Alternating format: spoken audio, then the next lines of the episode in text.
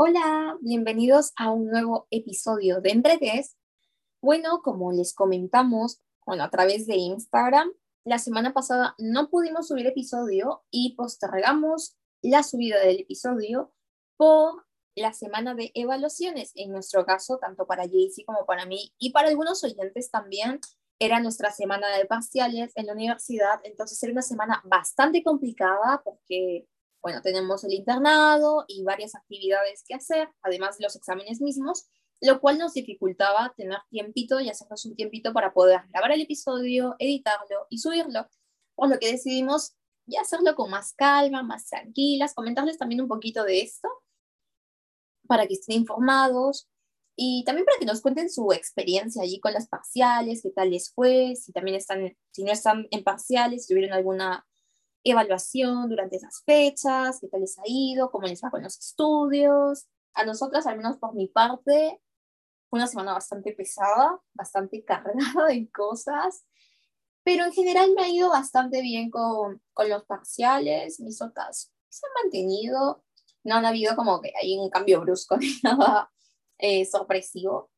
Y me parece que allí sí también, ¿no, sí Hola chicos, Sí, ha sido una semana pesadita, complicada por tanto parciales como por otras cosas ahí, otros pendientes, pero se logró, acabó felizmente. Igual semana viene un poco complicadito también, pero ahí estamos tratando de sacarlo adelante.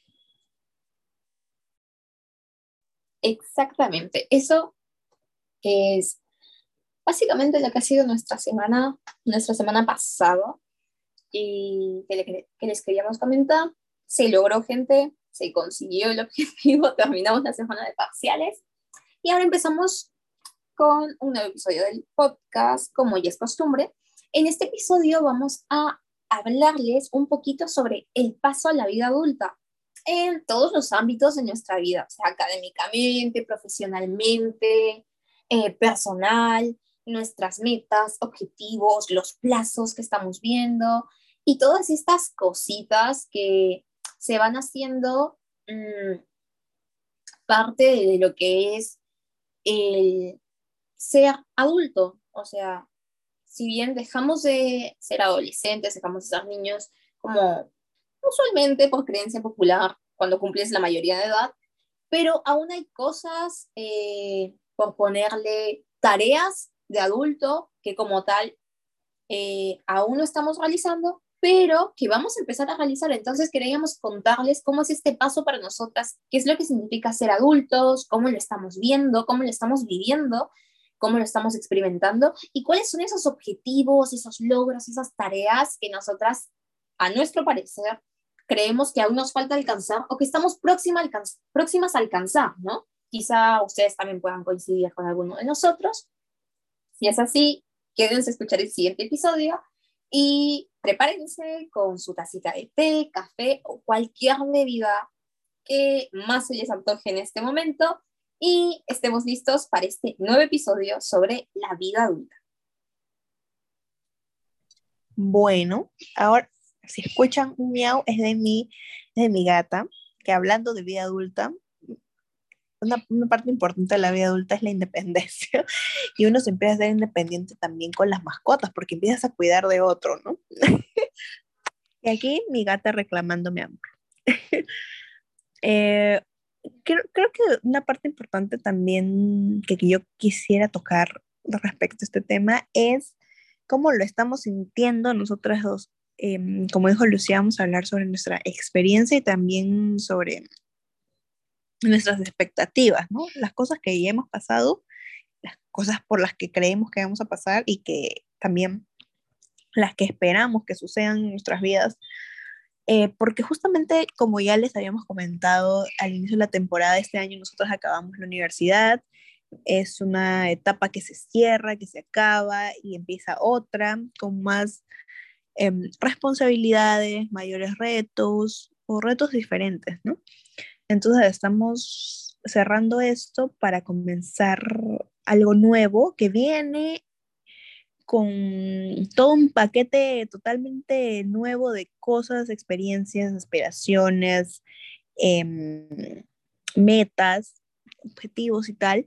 Entonces, em, creo que con lo que quisiera empezar es cómo nos sentimos, cómo, cómo, cómo te sientes tú, Lucía, con, con, con todo esto. Y bueno, ahorita voy a comentar cómo me siento yo. En mi caso, sí tengo miedo, la verdad, y creo que es algo bastante común en, en los adultos jóvenes, ¿no? Em, el miedo que, mm, a aventurarse en nuevas cosas, el miedo a, tal vez no saber a dónde ir, luego de que se acapa una etapa tan larga, ¿no? De la universidad o de los estudios superiores en general. Em, ¿Qué voy a hacer? ¿Estaré yendo por el camino correcto? Porque te empiezas a replantear todo. Entonces, creo que es bastante importante considerar eso, cómo, cómo nos sentimos, desde dónde estamos partiendo, hacia dónde nos estamos dirigiendo. Yo me siento un poco con miedo, pero también me siento emocionada por lo que se viene, siento como interesada en cómo mi futuro va, va a ser. Em, también siento un poco de nostalgia porque la vida universitaria fue bastante bonita a pesar de los altos y bajos que estas pusieron. Eh, fue una etapa en la que conocí a buena gente, a buenos profesores, malos profesores, malas personas también, pero que al fin y al cabo em, se quedaron las personas que, que, ahora son muy valiosas para mí, como Lu, que nos conocimos y empezamos el, el podcast durante nuestra vida universitaria. Hay unos profesores que jamás voy a olvidar, que para mí son como que los mejores profesores que he tenido eh, en toda mi vida, incluyendo eh, la etapa escolar. Y también me siento feliz y orgullosa de hasta dónde he llegado porque mm, hemos, hemos superado algunas cosas, he crecido, em, me ha ayudado y creo que eso también me, me, hace sentir feliz, pero es como que muchas emociones, ¿no? Son muchas, eh, muchos pensamientos también. De, de esa etapa que se cierra y una nueva que empieza, eh, ya como mm, direccionándome o yendo hacia una etapa más independiente, más, em, más, una etapa diferente, una etapa en la que hay más responsabilidades y retos distintos. Entonces, eh, es así como me siento. ¿Tú cómo te sientes, Lu? Partir de todo lo que has dicho, me has, hecho como, o sea, con tu relato me has hecho como acordar de algunas cosillas que había pasado un poquito por alto. Y al igual que tú, siento esto mismo de que hay una etapa que estoy dejando atrás y que hasta cierto punto recuerdo con nostalgia, pero no una nostalgia en el sentido de que, uff, em, quiero omitir esta etapa y regresar a la anterior, sino que la veo y digo como, pucha, qué lindo haber experimentado esto, esto que está hace unos años atrás, por ejemplo, hace unos días, ayer, anteayer creo que fue, estaba recordando, em, yo tengo mi pizarrita de corcho directamente frente a mí en el escritorio y me acuerdo, no sé si te acuerdas también, Jaycee, pero para 2018 en la universidad empezaron a sacar estas fotos instantáneas a los cachimbos justo porque era como mi primer día de clases.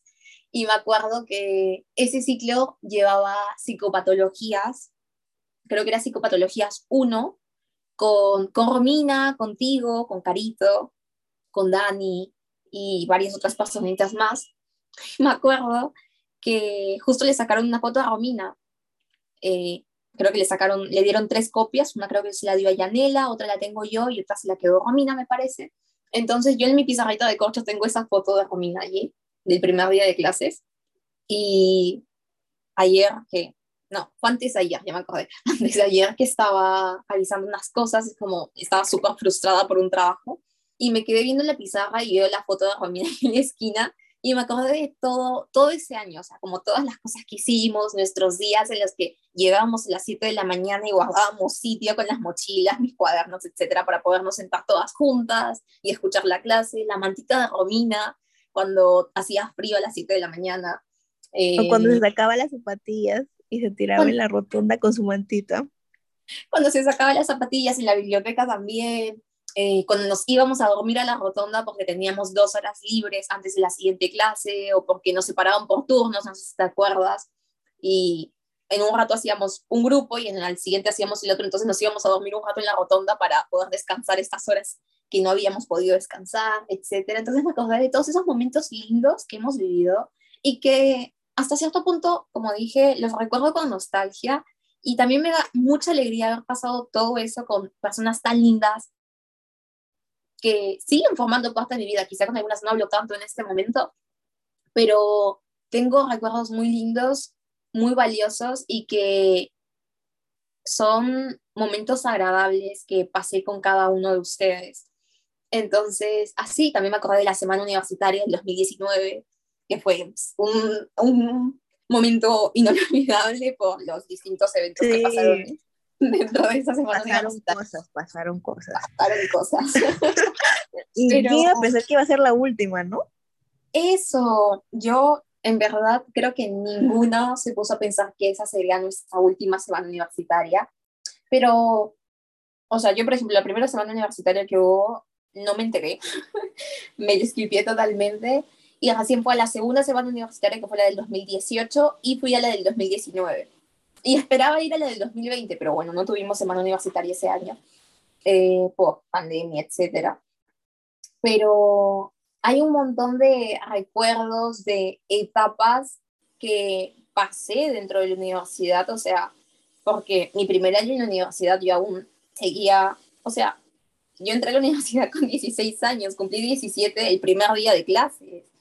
Entonces, eh, yo estaba chiquita, sí, recién salía del cole. Entonces, así es como dentro de la universidad creo que he tenido también distintas etapas. he tenido cambios, procesos, evoluciones, transformaciones en distintos aspectos.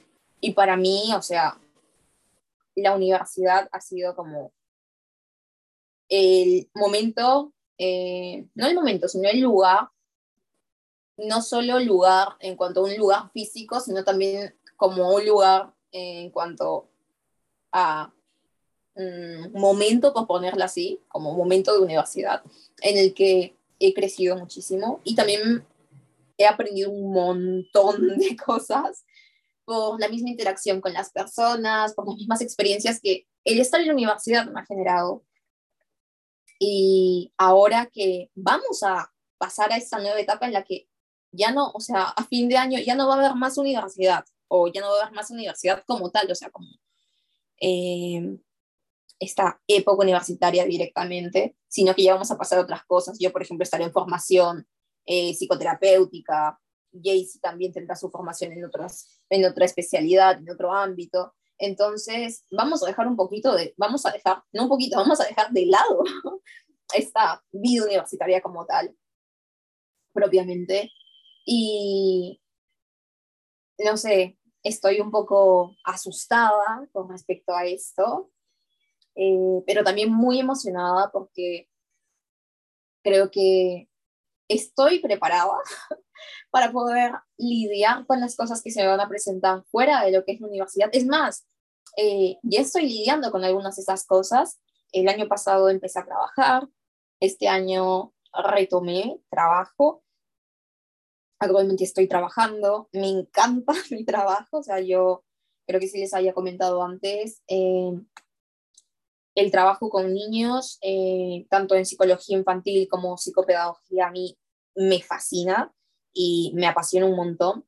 Y ahora estoy viendo niños, entonces estoy en un nido y me encanta el trabajo que hago. O sea, yo voy feliz a las 7 de la mañana a ver a mis pequeños.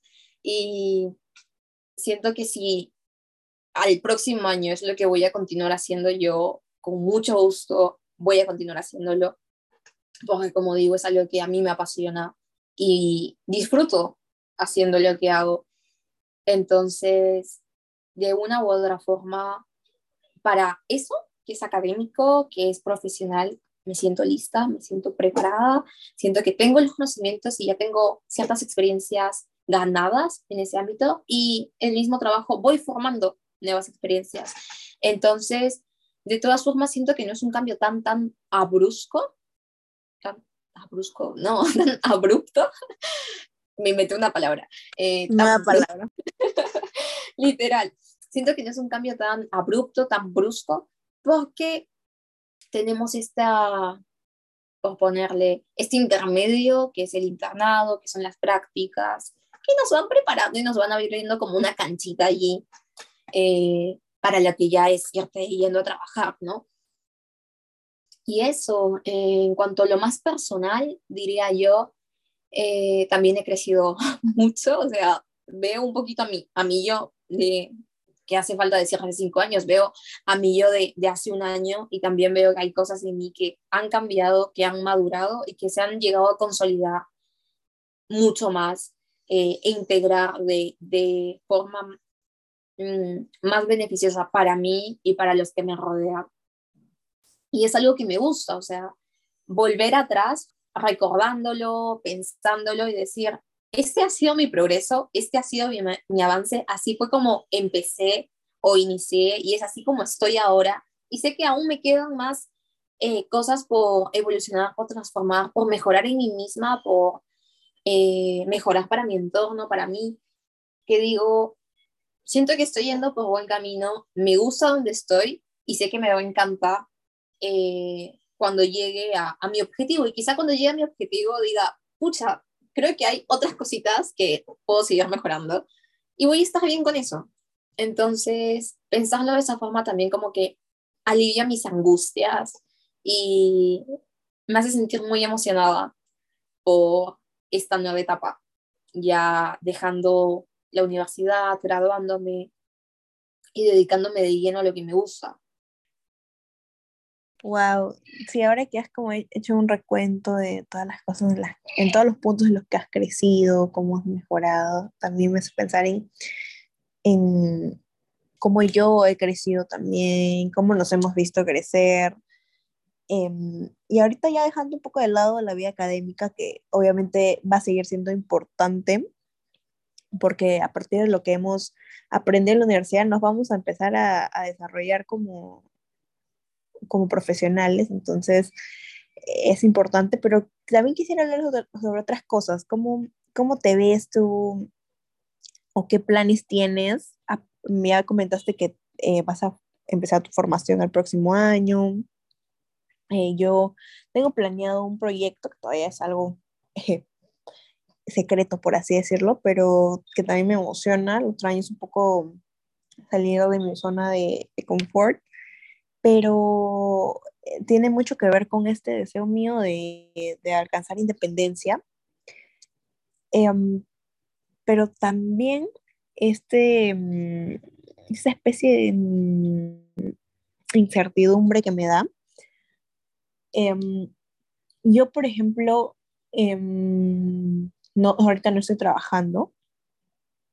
Eh, y, o sea, todavía sigo bajo el amparo y cuidado y mis padres me mantienen.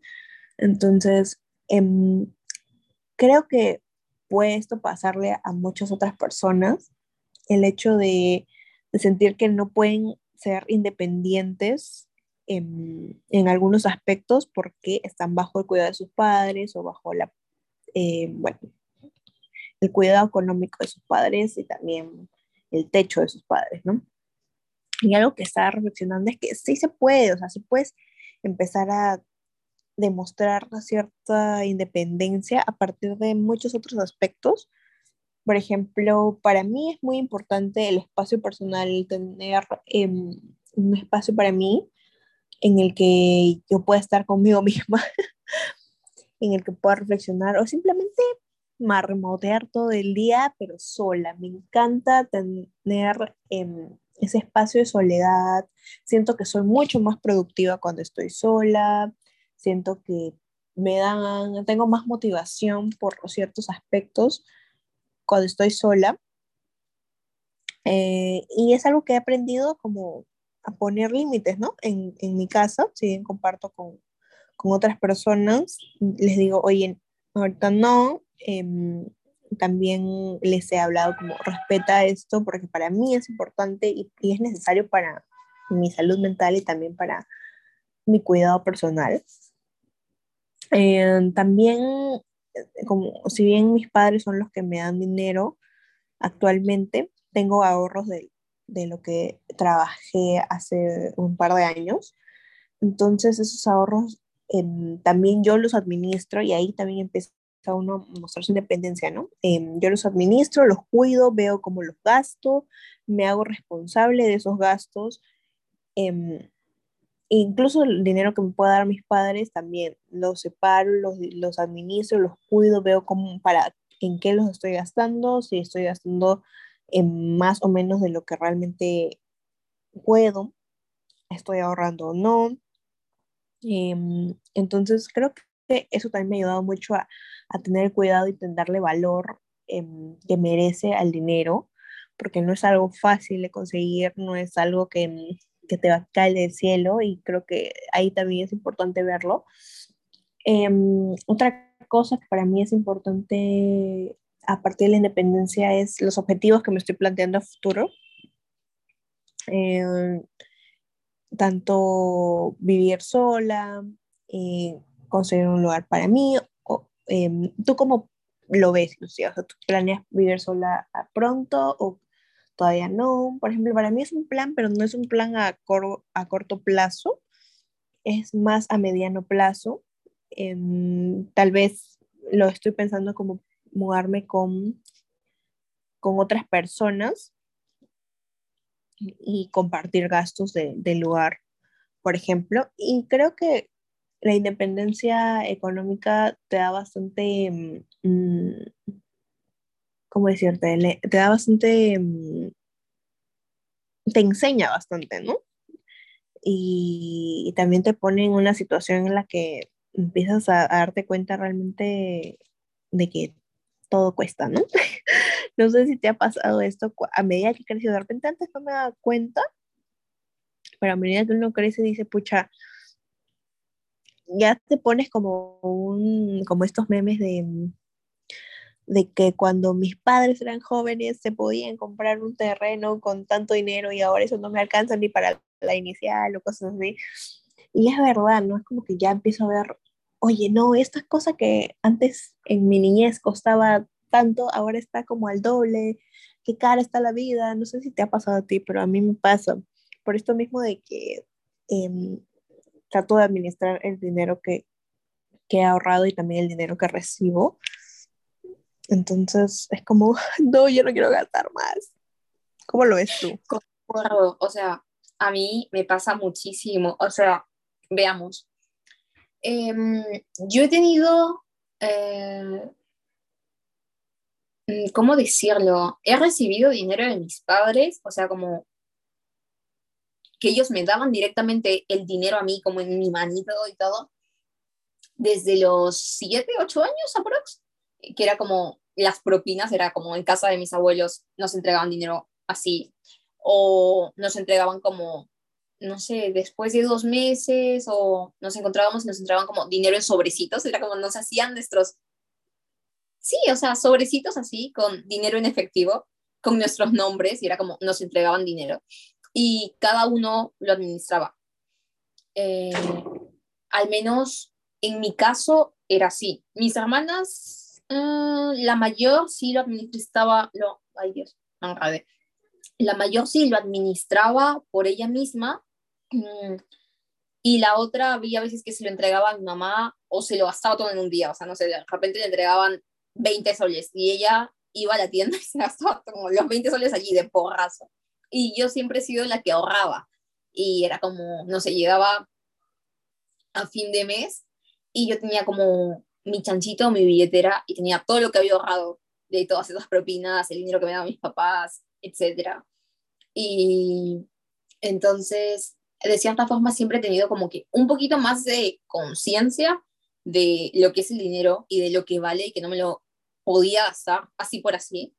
y usualmente era como de comprar una sola cosa, pero que costaba más o que para mí, en mi mentalidad de niña, tenía como más valor o mayor utilidad. Y también he priorizado cosas distintas a mis hermanas, por ejemplo. Pues ponerte un caso como cercano que veía así.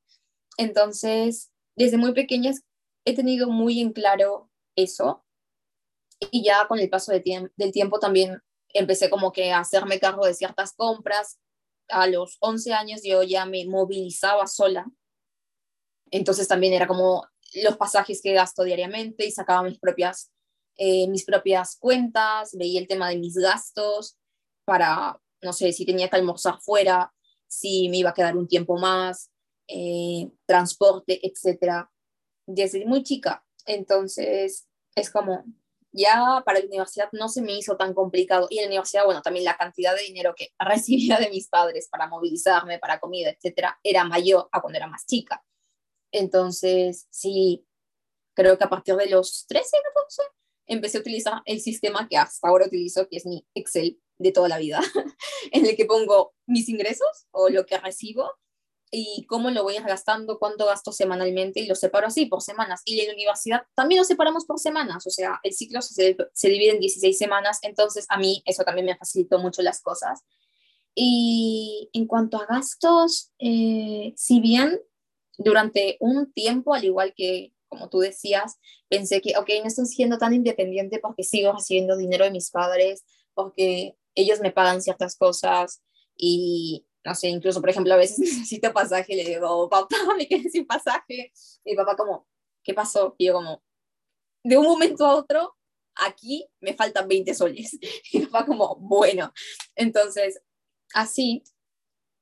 Eh, y más que nada, no porque yo me gaste la plata, sino porque pierdo la plata, o sea, se me cae, porque soy muy despistada y olvidadiza y me dejo la billetera en algunos lados o directamente me dejo un billete o monedas en algún lado y luego no sé dónde las puse. Entonces, por eso. Pero también creo que administrar y ver cómo vas manejando tus gastos, cómo vas a eh, dividir o administrar ese dinero a lo largo del mes, a lo largo de la semana, a lo largo de la quincena, también forma parte de cierta independencia, porque ya no es alguien externo quien te está comprando las cosas, sino que aunque no sea tu dinero, tú lo estás administrando para y estás priorizando qué cosas son como más importantes, de repente, no sé, eh, útiles de aseo, eh, cosas de cuidado personal, pasajes y otras cosas que no son tan eh, importantes o no son tan, no tienen tanta prioridad, al menos en el momento, que puedes dejar para la siguiente como no sé, comprarte un, una bolsa de cereal, ponle, porque se te antojó. Entonces, que sí, o sea, lo puedes hacer, sí, pero no vas a comprar una bolsa de cereal porque se te antojó y luego quedaste sin pasaje, ¿entiendes? Entonces hay como prioridades que empiezas a notar cuando eres tú quien administra el dinero y no cuando lo hace alguien más. Ahí mismo es como que se ve también que el, el hecho de tomar decisiones y hacernos responsables de estas decisiones es también un paso hacia la adultez, ¿no? Un paso hacia, ya, ya estoy grande, a ver, tengo que ser responsable de lo que hago, de lo que decido y luego afrontar cualquier tipo de consecuencia. Claro, o sea, Dios santo, qué vergüenza. Yo me acuerdo que cuando era chiquita, eh, y creo que aún de grande a veces, o sea, muy pocas veces, pero cuando era chiquita lo hacía con mucha frecuencia, que tenía que caminar cinco cuadras y me dejaban un sol, o sea, tenía un sol que era mi pasaje ya, para tomarme un carro que me llevase esas cinco cuadras. Y yo a veces decía, me, me compro un chocolate y camino cinco cuadras feliz, pero con un chocolate, en lugar de tomar un carro que me lleve esas cinco cuadras y vaya a troste. Entonces me comía mi chocolate y caminaba las cinco cuadras. Así funcionaba como... Claro, sí, es verdad. Y es un muy buen ejemplo porque sí, pues estabas chiquita o, eras, más, eras más chiquita o algo, pero sabías cuál era la consecuencia y qué cosa querías en ese momento. Las, ninguna de las dos opciones eran malas. Una, te ibas en carro más cómodo o más rápido, por así decirlo, y no comías el chocolate. Pero también había la opción de caminar y comerte el chocolate, que ahí ya tú decidías em, qué hacer y por qué lo hacías, qué cosa te motivaba y me parece que es un muy buen ejemplo para, sobre todo para personas que son más jóvenes y creen que ya eh, simplemente trabajar, ganar tu dinero y, comprarte todo es em, ser o tener eh, como mm, conductas de independencia, por decirlo, no sé, no sé cómo explicarlo, o estar convirtiéndote en alguien más maduro. Creo que desde pequeños uno va haciendo cosas o dándose cuenta de cosas y, y todo eso suma a cómo luego te vas a desempeñar cuando ya te valgas totalmente por por ti mismo. Claro, exactamente. Y ese ejemplo que mencionó, eh, también, como tú dices, te das cuenta de las decisiones que tomamos y cómo asumimos las consecuencias. O sea, yo a esa edad decía como, qué chucha, o sea, camino mis cinco cuadras, pero feliz. Ahora priorizo mi, como, mi tiempo y digo, ok, no tengo tiempo para caminar esas cinco cuadras. Lo haría si tuviese tiempo, pero no, no dispongo de ese tiempo en este momento. Entonces, también de, vamos tomando decisiones de acuerdo a nuestras circunstancias, a la situación que estamos viviendo, asumiendo que de repente si me compro chocolate a, a este punto de mi vida y camino las cinco cuadras, quizá llegue tarde al trabajo o quizá llegue tarde a la universidad o quizá llegue tarde a atender a un paciente, etc. Entonces, vamos viendo cuáles son nuestras prioridades y cómo esa decisión que estamos tomando va a afectar o quizá no afecte en nada o quizá sí, como en mi caso ahora. Exacto, exacto. Ahora que comentaste eso, también recordé, em, como ya habíamos mencionado, lo del dinero, el dinero que nos dan, cómo lo administramos. Cuando yo estaba en el colegio, tenía una amiga, bueno, sí, una amiga que eh, hacía como una junta o una, un pandero, algo así. O sea, básicamente nosotros recibíamos un número y todos los días teníamos que dar un sol un sol, o, creo que era, o eran dos soles, ya no me acuerdo. Em, y a fin, el número que te tocara, y ahí salían, estaban las fechas, ¿no? Tú recibías todo ese dinero que habías estado dando. Y puede parecer algo como que, ay, no, pero mejor no, que no sé qué, pero fue algo bueno, varias personas nos inscribimos y todo. Y yo fui el del último, creo que fui el último número o, fue, o fui el penúltimo. Y luego ver que todo ese dinero que yo estaba dando todos los días al final y recibirlo, ah, no sabes la satisfacción que me dio porque era, dije, o sea, eran como, al final juntamos como, a ver, ¿cuánto junté? Casi, eran 900 algo, casi mil soles, ¿ya? Lo que al final recibí. Y yo dije, wow, ¡Ah! o sea, todo esto me lo pude haber gastado sin darme cuenta en, en todos estos meses, pero ahora lo tengo, lo ahorro y yo recuerdo que se lo presté a mi hermano eh, cuando lo recibí para que él haga otra cosa y luego él obviamente me lo devolvió con un poco más de dinero. Entonces, hice ahí un, o sea, tomé una, yo para mí fue una decisión inteligente y también que me dio satisfacción una vez que lo recibí, fue como, tanta plata para alguien de 15, 16 años. Entonces, eh, y además luego como hacerlo crecer aunque sea un poquito, fue como súper satisfactorio y pude comprar unas cosas que yo quería. Y ya, ya sientes que ese dinero realmente te lo ganaste tú, fue por, uno, por tus buenas decisiones, o al menos como yo lo sentí, una buena decisión, también fue porque eh, luego lo pude hacer crecer y ese, ese, ese que haya crecido 10 soles o 20 soles, lo que sea, eso ya sabes que es totalmente tuyo porque tú hiciste, eh, eh digamos, la gestión, ¿no? y también el hecho de que luego te puedas comprar y dices, esta plata es mía, yo, yo me he hecho responsable de este dinero y, me lo he ganado, por así decirlo, y chivola vas y ves que, que te compras y yo lo seguí ahorrando, ¿no? O sea, lo guardé, obviamente una parte me la gasté y otra parte la ahorré, y cada vez que yo quería algo, que tenía un antojo de comida o salir o lo que sea, agarraba de allí y me sentía como, por si acaso yo lo estoy pagando. Esa clase de cosas realmente este, te dan una satisfacción bonita, la verdad. Sí, sí que sí.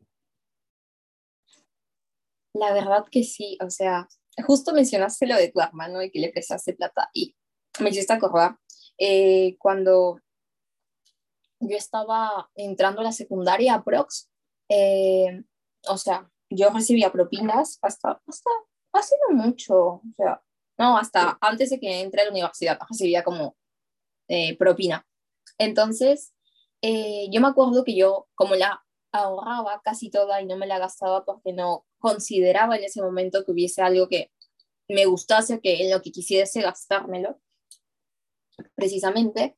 Entonces yo lo ahorraba y em, en mi familia, o sea, tenemos como esto de que difícilmente cargamos efectivo, ¿sí? La única que cargaba efectivo, por así decir, era yo porque era como, tenía un jarrito en el que metía todo, el dinero que me daban, todo, así. Porque, bueno, era menor de edad, no tenía tarjetas, no tenía cuenta bancaria ni nada, entonces lo metía en mi frasquito. Entonces, eh, aquí en casa era como muy común que no tuviesen como efectivo a la mano, sino que tuviesen como tarjeta o muy poco efectivo. Eh, no sé, o sea, creo que es una manía, incluso a veces yo también me quedo sin efectivo. Creo que es algo familiar. Ah, ni idea. Un día lo pensaré. Cuestión. Eh, me acuerdo que tenía como 12, estaba en primero de secundaria, segundo, primero de secundaria creo que era. Y yo les prestaba dinero a mis hermanas y a veces a mi mamá. Entonces, cuando quedábamos como una especie de, contrato, por así decirlo, o sea, yo escribía en mi, en mi agenda qué día les había prestado dinero, la cantidad, y les cobraba mora. O sea, si ellas no me pagaban el día que habían indicado que iban a pagar, yo les cobraba por los días extras. O sea, no sé, si quedaban que, iban, que me iban a pagar el 15 y me pagaban el 20, yo les cobraba los días extras, además del interés. Y santo era peor que un banco. Y con eso también ganaba dinero. Y era como mis propios, mis propios ingresos, además de lo que ya tenía ahorrado. Entonces era como, hacía girar mi dinero y generaba ingresos con ello. Wow, esto que acabas de contar me parece súper chévere, porque también es como que haces respetar lo tuyo, ¿no? Lo que estaba destinado para ti, también esta idea emprendedora de hacerlo como que crecer o, tenerlo en movimiento, que no simplemente se quede como dinero pasivo, me parece súper interesante. Me dio risa cuando dijiste que le cobrabas los intereses y se pasaban un día. Qué bueno. Ay, y yo como lo tenía anotado, entonces yo las hacía firmar, o sea, hacía firmar a mi hermana, hacía firmar a mi mamá, y tenía mi contrato, y ese contrato valía, porque para esto, eh, uno de mis tíos es abogado, entonces yo fui así súper eh, curiosa y le dije, ¿cómo puedo hacer que esto realmente valga? y me dio como que consejos sobre cómo redactarlo, etcétera. Entonces, si yo en algún momento, no sé, ellas no me pagaban, yo decía, ok, esto vale porque tiene tu firma, tiene la mía, esclarece el monto que te estoy dando, lo que me vas a devolver y la cantidad de intereses. Y también esclarece allí mismo cuánto me vas a pagar si es que te pasas los días y cuánto es por día. Entonces estaba todo allí mismo y ellas firmaban porque lo habían leído. Entonces, básicamente era un contrato, así, de sencillo. cuidadosa y qué precavida, me encanta. Pero está bien, pues, está bien. Ella, como tú dices, uno puede decir, ay, ¿cómo le vas a cobrar a tu hermano? ¿Cómo le vas a cobrar a tu mamá? Pero ellas lo han aceptado, si no lo han leído, han dicho, estoy de acuerdo y por eso lo han firmado. Así que aquí nadie ha sido engañado ni nada.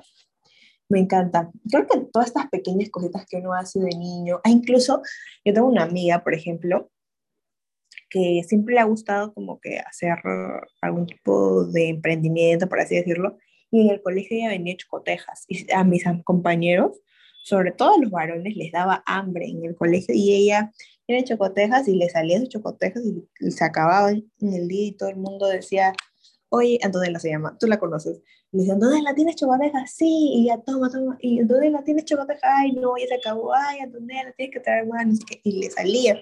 Y también luego Em, hacía otro tipo de cosas y me parece súper buena onda. Sinceramente, me hubiese gustado ser un poco más así de, de como, mm, ¿cómo se dice?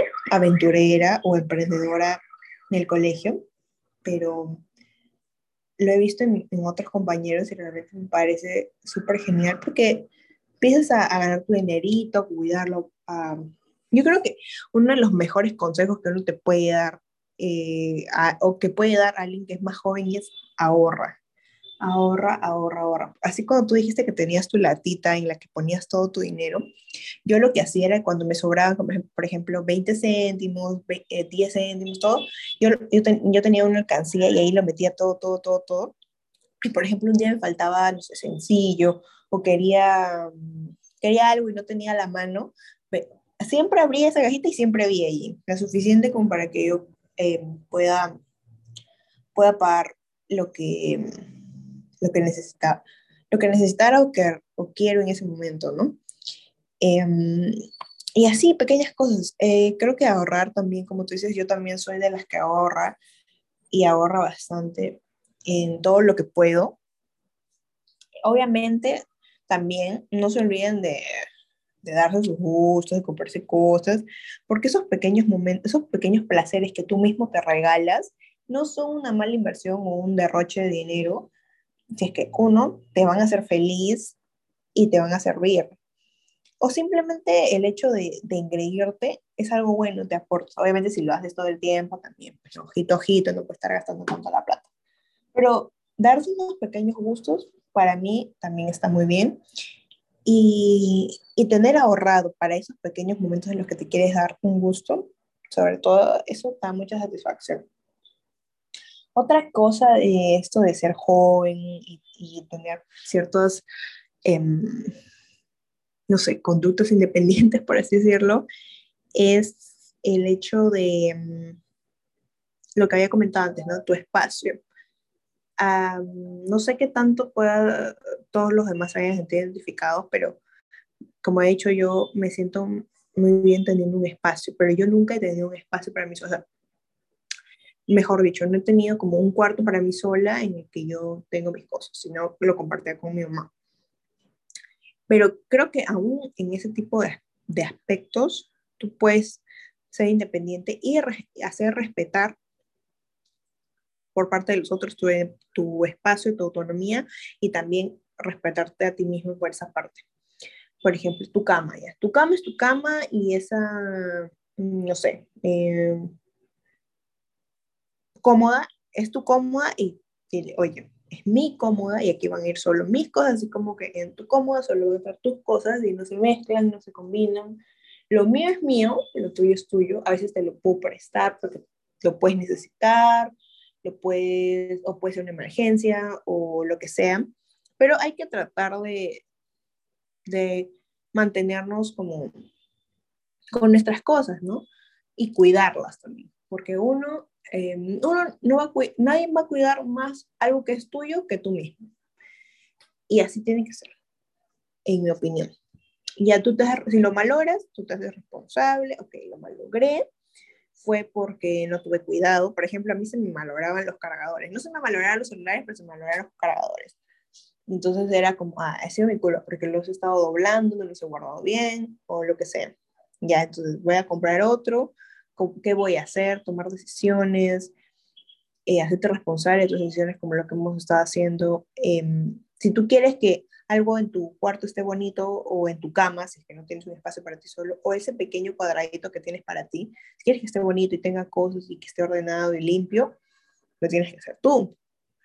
Em, y así, o sea, no, siento que puede haber un poco de varios tipos de, de opiniones o mm, formas de ver esto de ser vivir bajo el amparo de tus padres, incluso cuando ya eres mayor de edad o lo que sea. Eh, en mi opinión, em, creo que sí es bueno ir ganando independencia, pero una cosa es también ver que tus padres lo están haciendo porque pueden, porque em, está dentro de sus posibilidades, es algo, también es parte de sus responsabilidades y eh, como padres, eh, obviamente si ellos no pudieran, tú no, tú no, tú no se los vas a exigir. Pero, por ejemplo, en nuestros casos, sí pueden. Obviamente tampoco somos unos exagerados que les pedimos para hasta la última gota de agua o para cualquier cosa, pero les decimos que administrar uno su dinero también es bueno, ahorrar.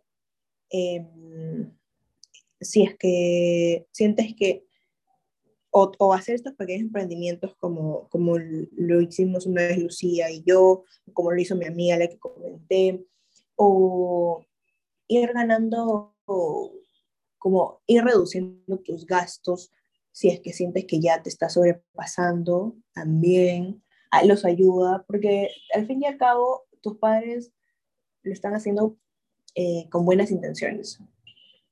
En nuestros casos, obviamente hablamos de nuestros casos. Y sí entiendo que puede haber como, oye, pero ya estás grande, o ya no te pases, o lo que sea.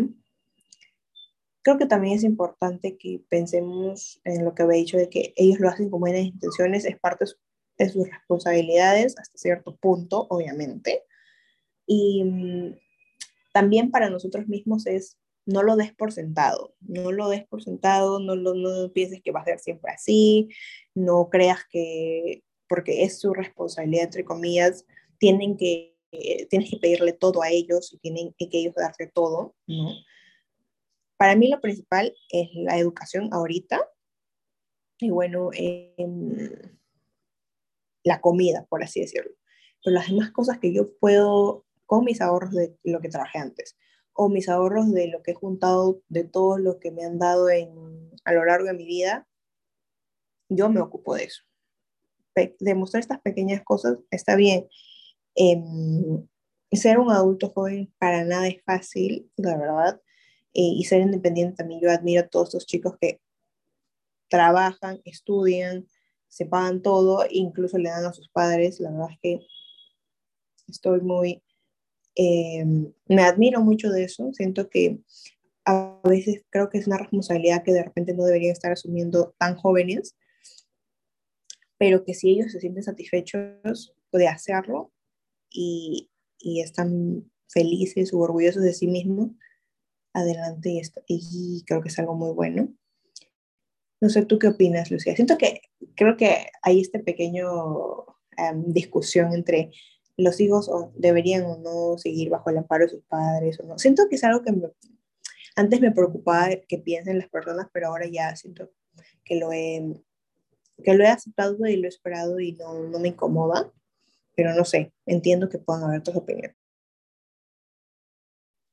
A mí tampoco me incomoda, o sea, de todas formas, hay gastos que, por ejemplo, si quiero salir con mis amigas, si quiero ir a comer, si quiero, etcétera, como estos gustos, estas cosas que son mías, que no, que no están directamente relacionadas a, a, mi educación, aunque hay cosillas, por ejemplo, cursos o cosas que me interesan, eh, que no son de la universidad, que ya me los pago yo, pero por ejemplo, universidad, lo que es cuestión de, de salud eh, y alimentación, en su mayoría, la, o sea, la pagan mis padres, y las otras cosas que están relacionadas a mí, como, no sé, eh, comprar productos de higiene personal, em, salidas, eh, gustos, eh, no sé, irme a comer por aquí o por allá, etcétera. A veces ropa también, o sea, parte de mí es algo que yo me compro que son gastos que yo cubro, así.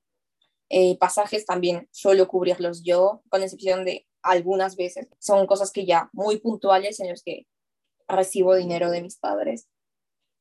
Pero yo personalmente creo que admiro muchísimo a esas personas que trabajan, estudian y pueden cubrirse casi en su totalidad o en su totalidad los gastos que tienen, universidad, escuela, etcétera, todos sus gastos.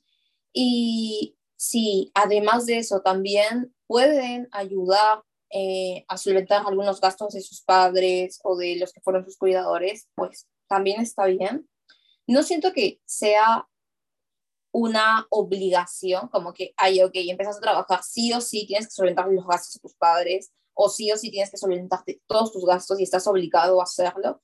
Creo que no es así. Hay casos en los que sí puede presentarse por la misma situación que están viviendo, por el mismo contexto, etcétera, pero en líneas generales no es una obligación, o sea, sí, puedes hacerlo si lo que ganas, o sea, te alcanza para ello, que en su mayoría no nos suele alcanzar, al menos en los primeros años, eh, porque o ganamos el sueldo mínimo. En verdad, creo que ninguna se puso a pensar que esa sería nuestra última semana universitaria. Pero, o sea, yo, por ejemplo, la primera semana universitaria que hubo, no me enteré. me describié totalmente. Y recién fue a la segunda semana universitaria, que fue la del 2018, y fui a la del 2019. Y esperaba ir a la del 2020, pero bueno, no tuvimos semana universitaria ese año, eh, por pandemia, etcétera.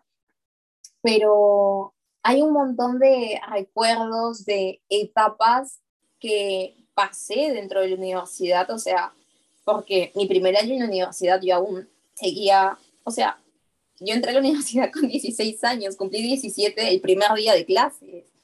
Entonces, eh, yo estaba chiquita, sí, recién salí del cole.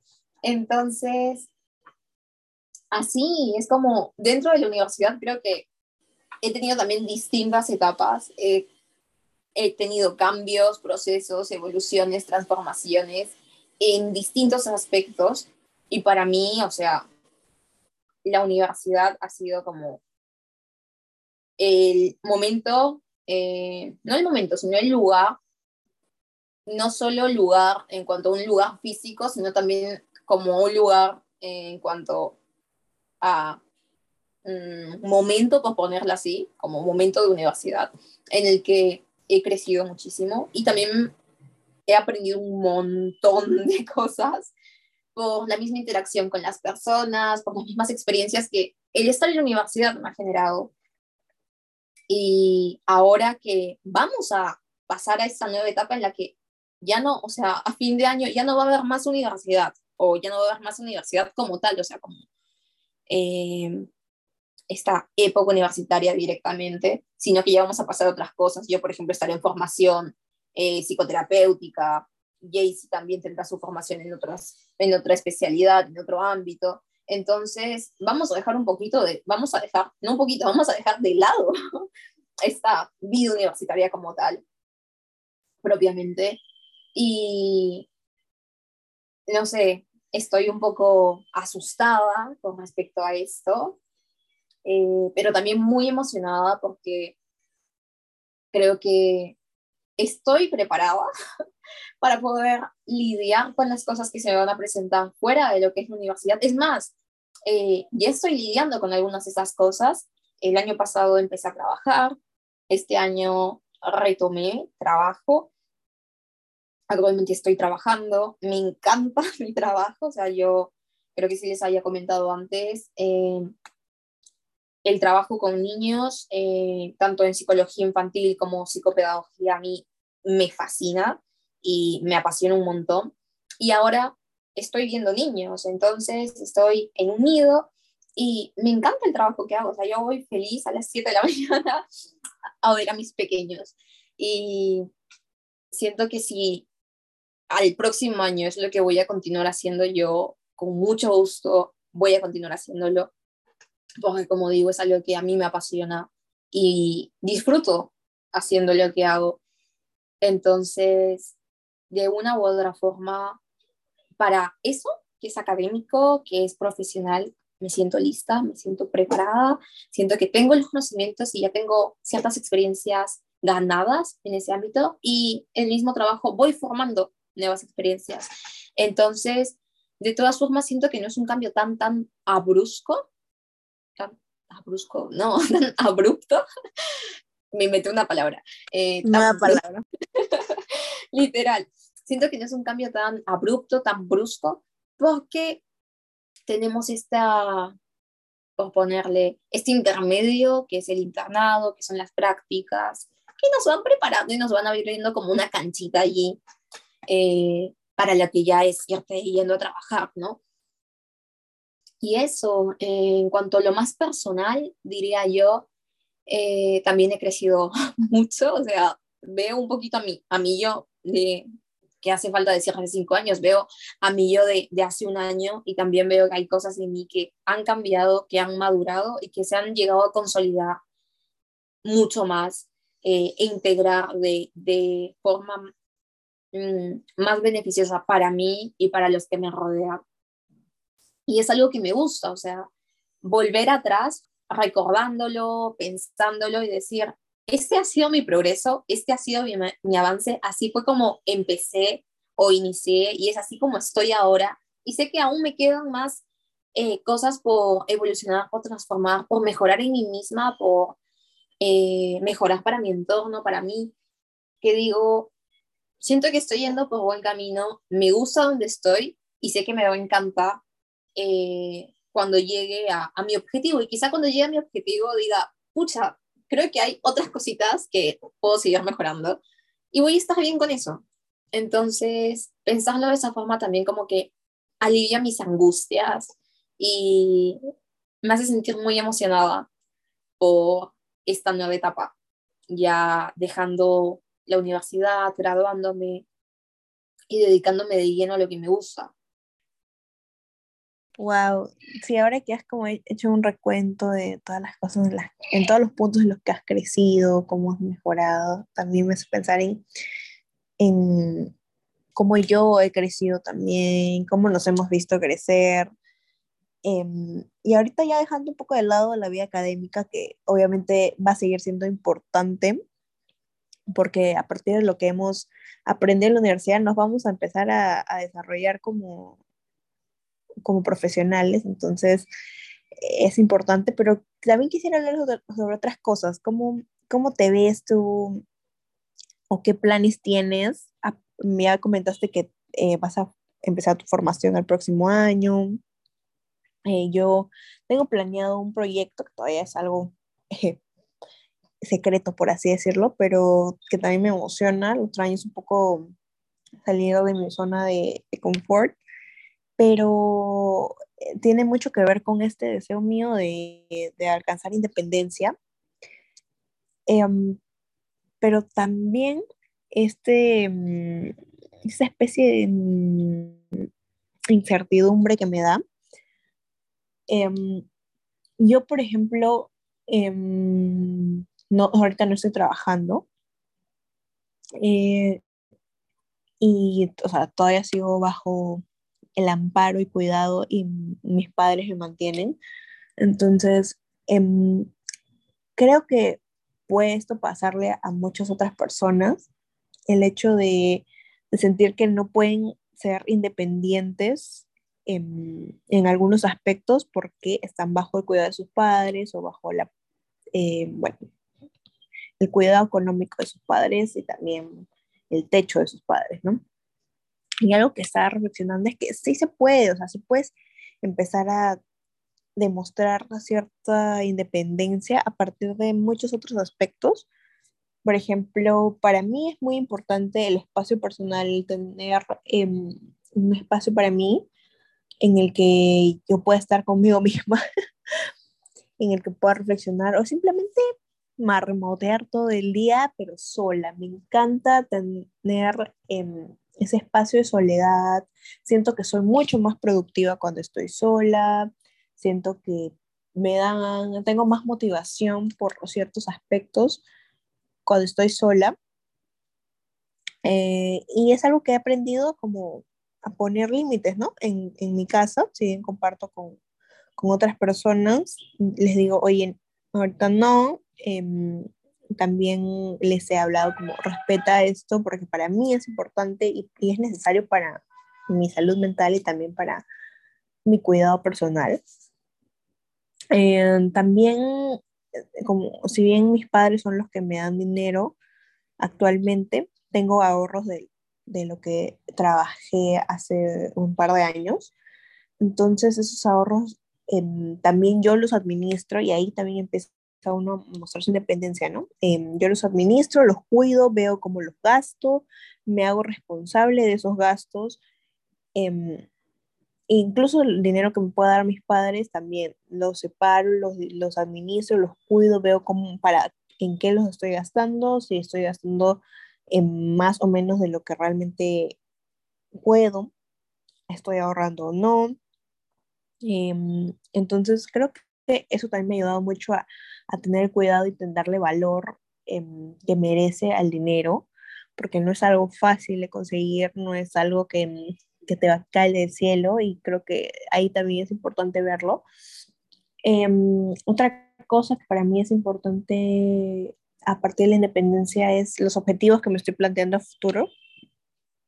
Eh, tanto vivir sola, eh, conseguir un lugar para mí. Em, ¿Tú cómo lo ves, Lucía? ¿tú planeas vivir sola pronto o todavía no? Por ejemplo, para mí es un plan, pero no es un plan a, a corto plazo, es más a mediano plazo. Em, tal vez lo estoy pensando como mudarme con, con otras personas y compartir gastos del de lugar, por ejemplo. Y creo que la independencia económica te da bastante, mm, mm, ¿cómo decirte? te da bastante, mm, te enseña bastante, ¿no? Y, también te pone en una situación en la que empiezas a, a darte cuenta realmente de que todo cuesta, ¿no? no sé si te ha pasado esto a medida que creces, de repente antes no me daba cuenta, pero a medida que uno crece dice, pucha, ya te pones como un, como estos memes de, de que cuando mis padres eran jóvenes se podían comprar un terreno con tanto dinero y ahora eso no me alcanza ni para la inicial o cosas así. Y es verdad, ¿no? Es como que ya empiezo a ver, oye, no, esta cosa que antes en mi niñez costaba tanto, ahora está como al doble, qué cara está la vida, no sé si te ha pasado a ti, pero a mí me pasa. Por esto mismo de que em, trato de administrar el dinero que, que he ahorrado y también el dinero que recibo. Entonces es como, no, yo no quiero gastar más. ¿Cómo lo ves tú? O sea, a mí me pasa muchísimo. O sea, veamos. Em, yo he tenido, eh, mm, ¿cómo decirlo? He recibido dinero de mis padres, o sea, como que ellos me daban directamente el dinero a mí, como en mi manito y todo, desde los 7, 8 años aprox, que era como las propinas, era como en casa de mis abuelos nos entregaban dinero así, o nos entregaban como, no sé, después de dos meses, o nos encontrábamos y nos entregaban como dinero en sobrecitos, era como nos hacían nuestros, sí, o sea, sobrecitos así, con dinero en efectivo, con nuestros nombres, y era como nos entregaban dinero y cada uno lo administraba.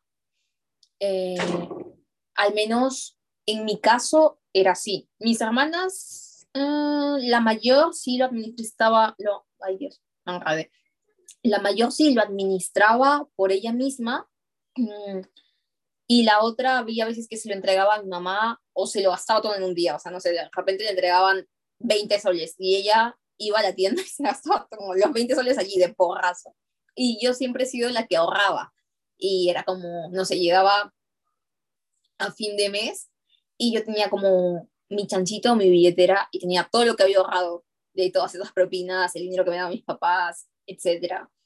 Y entonces, de cierta forma, siempre he tenido como que un poquito más de conciencia de lo que es el dinero y de lo que vale y que no me lo podía gastar así por así. Y usualmente era como de comprar una sola cosa, pero que costaba más o que para mí, en mi mentalidad de niña, tenía como más valor o mayor utilidad. Y también he priorizado cosas distintas a mis hermanas, por ejemplo. Por ponerte un caso como cercano que veía así. Entonces, desde muy pequeña he tenido muy en claro eso. Y ya con el paso de del tiempo también empecé como que a hacerme cargo de ciertas compras a los 11 años yo ya me movilizaba sola.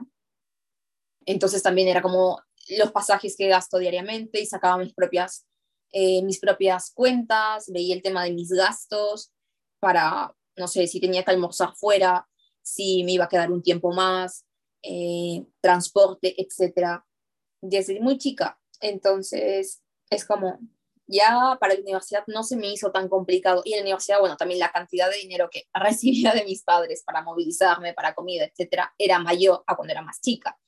Entonces, sí, creo que a partir de los 13, 14, empecé a utilizar el sistema que hasta ahora utilizo, que es mi Excel de toda la vida, en el que pongo mis ingresos o lo que recibo y cómo lo voy a ir gastando, cuánto gasto semanalmente y lo separo así por semanas. Y en la universidad también lo separamos por semanas, o sea, el ciclo se, se divide en 16 semanas, entonces a mí eso también me facilitó mucho las cosas. Y en cuanto a gastos, eh, si bien durante un tiempo, al igual que como tú decías, pensé que, ok, no estoy siendo tan independiente porque sigo recibiendo dinero de mis padres, porque ellos me pagan ciertas cosas y no sé, incluso, por ejemplo, a veces necesito pasaje, le digo, papá, me quedé sin pasaje. Y papá como, ¿qué pasó? Y yo como, de un momento a otro, aquí me faltan 20 soles. Y papá como, bueno. Entonces, así. Eh, y más que nada, no porque yo me gaste la plata, sino porque pierdo la plata, o sea, se me cae, porque soy muy despistada y olvidadiza y me dejo la billetera en algunos lados o directamente me dejo un billete o monedas en algún lado y luego no sé dónde las puse. Entonces, por eso. Pero también creo que administrar y ver cómo vas manejando tus gastos, cómo vas a eh, dividir o administrar ese dinero a lo largo del mes, a lo largo de la semana, a lo largo de la quincena, también forma parte de cierta independencia, porque ya no es alguien externo quien te está comprando las cosas, sino que aunque no sea tu dinero, tú lo estás administrando para y estás priorizando qué cosas son como más importantes, de repente, no sé, eh, útiles de aseo, eh, cosas de cuidado personal, pasajes y otras cosas que no son tan eh, importantes o no son tan, no tienen tanta prioridad, al menos en el momento, que puedes dejar para la siguiente como no sé, comprarte un, una bolsa de cereal, ponle, porque se te antojó. Entonces, que sí, o sea, lo puedes hacer, sí, pero no vas a comprar una bolsa de cereal porque se te antojó y luego quedaste sin pasaje, ¿entiendes? Entonces hay como prioridades que empiezas a notar cuando eres tú quien administra el dinero y no cuando lo hace alguien más. Ahí mismo es como que se ve también que el, el hecho de tomar decisiones y hacernos responsables de estas decisiones es también un paso hacia la adultez, ¿no? Un paso hacia, ya, y estoy grande, a ver, tengo que ser responsable de lo que hago, de lo que decido y luego afrontar cualquier tipo de consecuencia. Claro, o sea, Dios santo, qué vergüenza. Yo me acuerdo que cuando era chiquita, eh, y creo que aún de grande a veces, o sea, muy pocas veces, pero cuando era chiquita lo hacía con mucha frecuencia, que tenía que caminar cinco cuadras y me dejaban un sol, o sea, tenía un sol que era mi pasaje ya, para tomarme un carro que me llevase esas cinco cuadras. Y yo a veces decía, me, me compro un chocolate y camino cinco cuadras feliz, pero con un chocolate, en lugar de tomar un carro que me lleve esas cinco cuadras y vaya a troste. Entonces me comía mi chocolate y caminaba las cinco cuadras. Así funcionaba como... Claro, sí, es verdad. Y es un muy buen ejemplo porque sí, pues estabas chiquita o, eras, más, eras más chiquita o algo, pero sabías cuál era la consecuencia y qué cosa querías en ese momento. Las, ninguna de las dos opciones eran malas. Una, te ibas en carro más cómodo o más rápido, por así decirlo, y no comías el chocolate. Pero también había la opción de caminar y comerte el chocolate, que ahí ya tú decidías em, qué hacer y por qué lo hacías, qué cosa te motivaba y me parece que es un buen ejemplo para, sobre todo para personas que son más jóvenes y creen que ya eh, simplemente trabajar, ganar tu dinero y, comprarte todo es em, ser o tener eh, como mm, conductas de independencia, por decirlo, no sé, no sé cómo explicarlo, o estar convirtiéndote en alguien más maduro. Creo que desde pequeños uno va haciendo cosas o dándose cuenta de cosas y todo eso suma a cómo luego te vas a desempeñar cuando ya te valgas totalmente por, por ti mismo. Claro, exactamente. Y ese ejemplo que mencionó, eh, también, como tú dices, te das cuenta de las decisiones que tomamos y cómo asumimos las consecuencias. O sea, yo a esa edad decía como, qué chucha, o sea, camino mis cinco cuadras, pero feliz. Ahora priorizo mi, como, mi tiempo y digo, ok, no tengo tiempo para caminar esas cinco cuadras. Lo haría si tuviese tiempo, pero no, no dispongo de ese tiempo en este momento. Entonces, también de, vamos tomando decisiones de acuerdo a nuestras circunstancias, a la situación que estamos viviendo, asumiendo que de repente si me compro chocolate a a este punto de mi vida y camino las cinco cuadras, quizá llegue tarde al trabajo o quizá llegue tarde a la universidad o quizá llegue tarde a atender a un paciente, etc. Entonces, vamos viendo cuáles son nuestras prioridades y cómo esa decisión que estamos tomando va a afectar o quizá no afecte en nada o quizá sí, como en mi caso ahora. Exacto, exacto. Ahora que comentaste eso, también recordé, em, como ya habíamos mencionado, lo del dinero, el dinero que nos dan, cómo lo administramos. Cuando yo estaba en el colegio, tenía una amiga, bueno, sí, una amiga que eh, hacía como una junta o una, un pandero, algo así. O sea, básicamente nosotros recibíamos un número y todos los días teníamos que dar un sol un sol, creo que era, o eran dos soles, ya no acuerdo. Em, y a fin, el número que te tocara, y ahí salían, estaban las fechas, ¿no? Tú recibías todo ese dinero que habías estado dando. Y puede parecer algo como que, ay, no, pero mejor no, que no sé qué, pero fue algo bueno, varias personas nos inscribimos y todo. Y yo fui el del último, creo que fui el último número o, fue, o fui el penúltimo. Y luego ver que todo ese dinero que yo estaba dando todos los días al final y recibirlo, ah, no sabes la satisfacción que me dio porque era, dije, o sea, eran como, al final juntamos como, a ver, ¿cuánto junté? Casi, eran 900 algo, casi mil soles, ¿ya? Lo que al final recibí. Y yo dije, wow, ¡Ah! o sea, todo esto me lo pude haber gastado sin darme cuenta en, en todos estos meses, pero ahora lo tengo, lo ahorro y yo recuerdo que se lo presté a mi hermano eh, cuando lo recibí para que él haga otra cosa y luego obviamente me lo devolvió con un poco más de dinero. Entonces, hice ahí un, o sea, tomé una, yo para mí fue una decisión inteligente y también que me dio satisfacción una vez que lo recibí, fue como, tanta plata para alguien de 15, 16 años. Entonces, eh, y además luego como hacerlo crecer aunque sea un poquito, fue como súper satisfactorio, pude comprar unas cosas que yo quería y ya, ya sientes que ese dinero realmente te lo ganaste tú, fue por, uno, por tus buenas decisiones, o al menos como yo lo sentí, una buena decisión, también fue porque eh, luego lo pude hacer crecer y ese, ese, ese que haya crecido 10 soles o 20 soles, lo que sea, eso ya sabes que es totalmente tuyo porque tú hiciste, eh, eh digamos, la gestión, ¿no? y también el hecho de que luego te puedas comprar y dices, esta plata es mía, yo, yo me he hecho responsable de este dinero y, y me lo he ganado, por así decirlo, y chivola vas y ves que, que te compras y yo lo seguí ahorrando, ¿no? O sea, lo guardé, obviamente una parte me la gasté y otra parte la ahorré, y cada vez que yo quería algo, que tenía un antojo de comida o salir o lo que sea, agarraba de allí y me sentía como, por si acaso yo lo estoy pagando. Esa clase de cosas realmente este, te dan una satisfacción bonita, la verdad. Sí, sí que sí.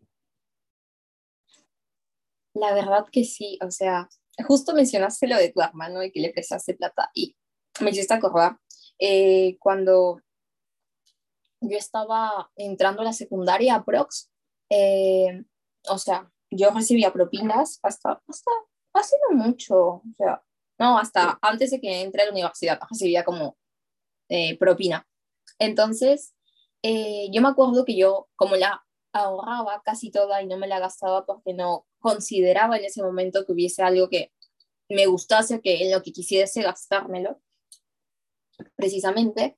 Entonces yo lo ahorraba y em, en mi familia, o sea, tenemos como esto de que difícilmente cargamos efectivo. ¿sí? La única que cargaba efectivo, por así decir, era yo porque era como, tenía un jarrito en el que metía todo, el dinero que me daban, todo, así.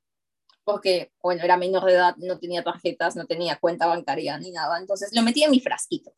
Entonces, eh, aquí en casa era como muy común que no tuviesen como efectivo a la mano, sino que tuviesen como tarjeta o muy poco efectivo. Eh, no sé, o sea, creo que es una manía, incluso a veces yo también me quedo sin efectivo. Creo que es algo familiar.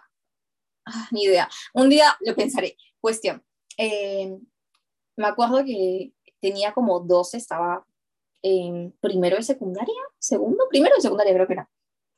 Y yo les prestaba dinero a mis hermanas y a veces a mi mamá. Entonces, cuando quedábamos como una especie de, contrato, por así decirlo, o sea, yo escribía en mi, en mi agenda qué día les había prestado dinero, la cantidad, y les cobraba mora. O sea, si ellas no me pagaban el día que habían indicado que iban a pagar, yo les cobraba por los días extras. O sea, no sé, si quedaban que, iban, que me iban a pagar el 15 y me pagaban el 20, yo les cobraba los días extras, además del interés.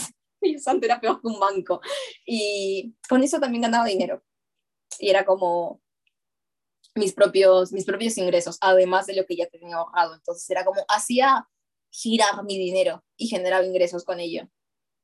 Wow, esto que acabas de contar me parece súper chévere, porque también es como que haces respetar lo tuyo, ¿no? Lo que estaba destinado para ti, también esta idea emprendedora de hacerlo como que crecer o, tenerlo en movimiento, que no simplemente se quede como dinero pasivo, me parece súper interesante. Me dio risa cuando dijiste que le cobrabas los intereses y se pasaban un día. Qué bueno. Ay, y yo como lo tenía anotado, entonces yo las hacía firmar, o sea, hacía firmar a mi hermana, hacía firmar a mi mamá y tenía mi contrato. Y ese contrato valía, porque para esto, eh, uno de mis tíos es abogado. Entonces yo fui así súper eh, curiosa y le dije, ¿cómo puedo hacer que esto realmente valga? y me dio como que consejos sobre cómo redactarlo, etcétera. Entonces, si yo en algún momento, no sé, ellas no me pagaban, yo decía, ok, esto vale porque tiene tu firma, tiene la mía, esclarece el monto que te estoy dando, lo que me vas a devolver y la cantidad de intereses. Y también esclarece allí mismo cuánto me vas a pagar si es que te pasas los días y cuánto es por día. Entonces estaba todo allí mismo y ellas firmaban porque lo habían leído. Entonces, básicamente era un contrato, así de sencillo. Cuidadosa y qué precavida, me encanta.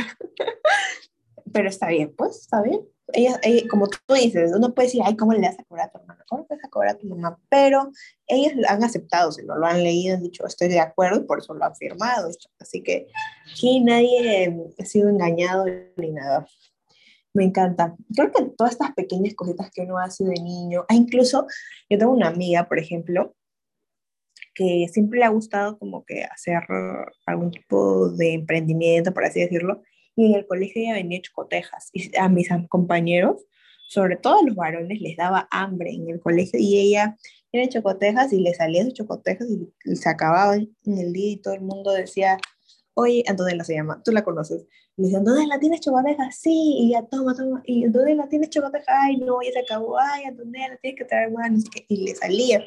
Y también luego Em, hacía otro tipo de cosas y me parece súper buena onda. Sinceramente, me hubiese gustado ser un poco más así de, de como, mm, ¿cómo se dice?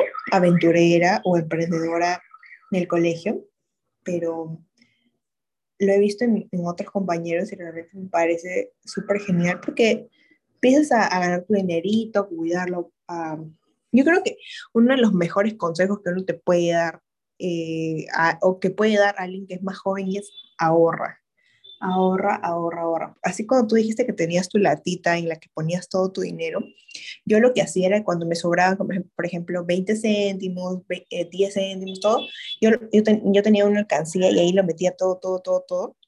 Y por ejemplo, un día me faltaba, no sé, sencillo, o quería, quería algo y no tenía la mano, siempre abría esa cajita y siempre había ahí, lo suficiente como para que yo eh, pueda, pueda pagar lo que, lo que necesita, lo que necesitara o que o quiero en ese momento, ¿no? Em, y así, pequeñas cosas. Eh, creo que ahorrar también, como tú dices, yo también soy de las que ahorra y ahorra bastante en todo lo que puedo. Obviamente, también no se olviden de, de darse sus gustos, de comprarse cosas, porque esos pequeños momentos, esos pequeños placeres que tú mismo te regalas, no son una mala inversión o un derroche de dinero, si es que uno, te van a hacer feliz y te van a servir. O simplemente el hecho de, de engreírte es algo bueno, te aporta. Obviamente si lo haces todo el tiempo también, pues ojito, ojito, no puedes estar gastando tanto la plata. Pero darse unos pequeños gustos para mí también está muy bien.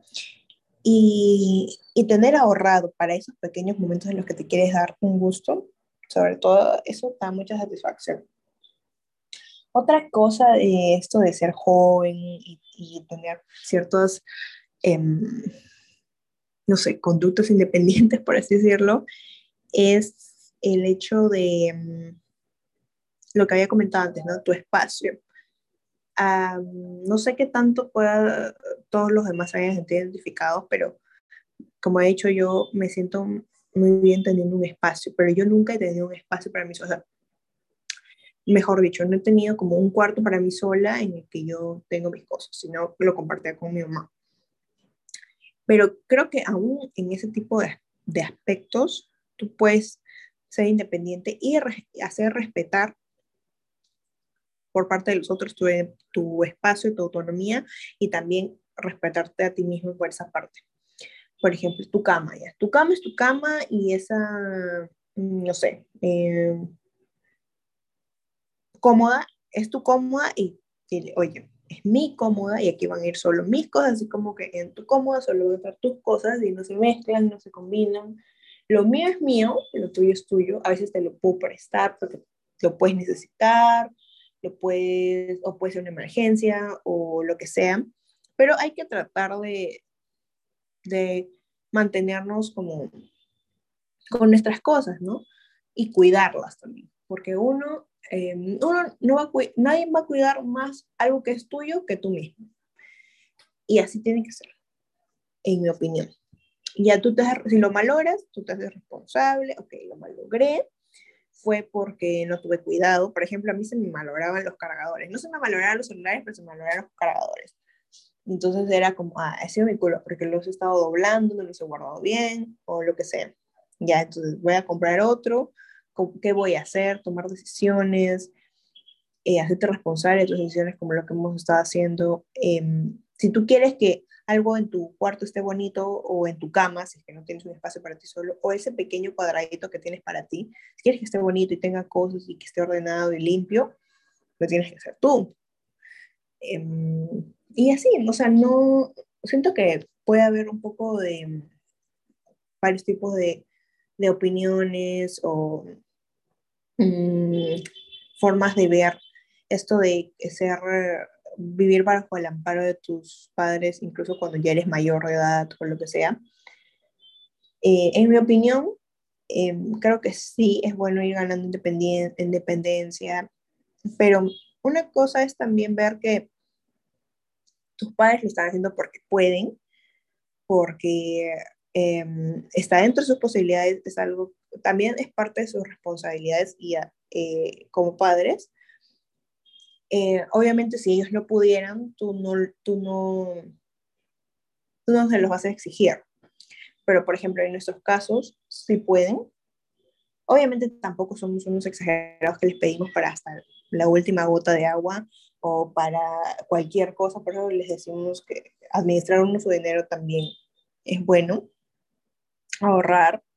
Em, si es que sientes que, o, o, hacer estos pequeños emprendimientos como, como lo hicimos una vez Lucía y yo, como lo hizo mi amiga, la que comenté, o ir ganando, como ir reduciendo tus gastos si es que sientes que ya te está sobrepasando, también los ayuda, porque al fin y al cabo tus padres lo están haciendo eh, con buenas intenciones. En nuestros casos, obviamente hablamos de nuestros casos. Y sí entiendo que puede haber como, oye, pero ya estás grande, o ya no te pases, o lo que sea creo que también es importante que pensemos en lo que había dicho de que ellos lo hacen con buenas intenciones, es parte de sus responsabilidades hasta cierto punto, obviamente. Y mm, también para nosotros mismos es no lo des por sentado, no lo des por sentado, no, lo, no pienses que va a ser siempre así, no creas que porque es su responsabilidad, entre comillas, tienen que, tienes que pedirle todo a ellos y tienen que ellos darte todo, ¿no? Para mí lo principal es la educación ahorita y bueno, em, la comida, por así decirlo. pero las demás cosas que yo puedo con mis ahorros de lo que trabajé antes o mis ahorros de lo que he juntado de todo lo que me han dado en, a lo largo de mi vida, yo me ocupo de eso. demostrar estas pequeñas cosas está bien. Em, ser un adulto joven para nada es fácil, la verdad, eh, y ser independiente también. Yo admiro a todos estos chicos que trabajan, estudian, se pagan todo, incluso le dan a sus padres. La verdad es que estoy muy, eh, me admiro mucho de eso. Siento que a veces creo que es una responsabilidad que de repente no deberían estar asumiendo tan jóvenes, pero que si ellos se sienten satisfechos de hacerlo y, y están felices o orgullosos de sí mismos, adelante y, y creo que es algo muy bueno. No sé, ¿tú qué opinas, Lucía? Siento que creo que hay este pequeño em, discusión entre los hijos o deberían o no seguir bajo el amparo de sus padres o no. Siento que es algo que antes me preocupaba que piensen las personas, pero ahora ya siento que lo he, que lo he aceptado y lo he esperado y no, no me incomoda, pero no sé, entiendo que puedan haber otras opiniones. A mí tampoco me incomoda, o sea, de todas formas, hay gastos que, por ejemplo, si quiero salir con mis amigas, si quiero ir a comer, si quiero, etcétera, como estos gustos, estas cosas que son mías, que no, que no están directamente relacionadas a, a, mi educación, aunque hay cosillas, por ejemplo, cursos o cosas que me interesan, eh, que no son de la universidad, que ya me los pago yo, pero por ejemplo, universidad, lo que es cuestión de, de salud eh, y alimentación, en su mayoría, la, o sea, la pagan mis padres y las otras cosas que están relacionadas a mí, como, no sé, eh, comprar productos de higiene personal, em, salidas, eh, gustos, eh, no sé, irme a comer por aquí o por allá, etc. A veces ropa también, o sea, parte de mí es algo que yo me compro, que son gastos que yo cubro, así. Pasajes también suelo cubrirlos yo, con excepción de algunas veces. Son cosas que ya muy puntuales en los que recibo dinero de mis padres. Pero yo personalmente creo que admiro muchísimo a esas personas que trabajan, estudian y pueden cubrirse casi en su totalidad o en su totalidad los gastos que tienen, universidad, escuela, etcétera, todos sus gastos. Y si además de eso también pueden ayudar eh, a solventar algunos gastos de sus padres o de los que fueron sus cuidadores, pues también está bien. No siento que sea una obligación, como que, ay, ok, empiezas a trabajar, sí o sí tienes que solventar los gastos de tus padres, o sí o sí tienes que solventar todos tus gastos y estás obligado a hacerlo. Creo que no es así. Hay casos en los que sí puede presentarse por la misma situación que están viviendo, por el mismo contexto, etcétera, pero en líneas generales no es una obligación, o sea, sí, puedes hacerlo si lo que ganas, o sea, te alcanza para ello, que en su mayoría no nos suele alcanzar, al menos en los primeros años, eh, porque o ganamos el sueldo mínimo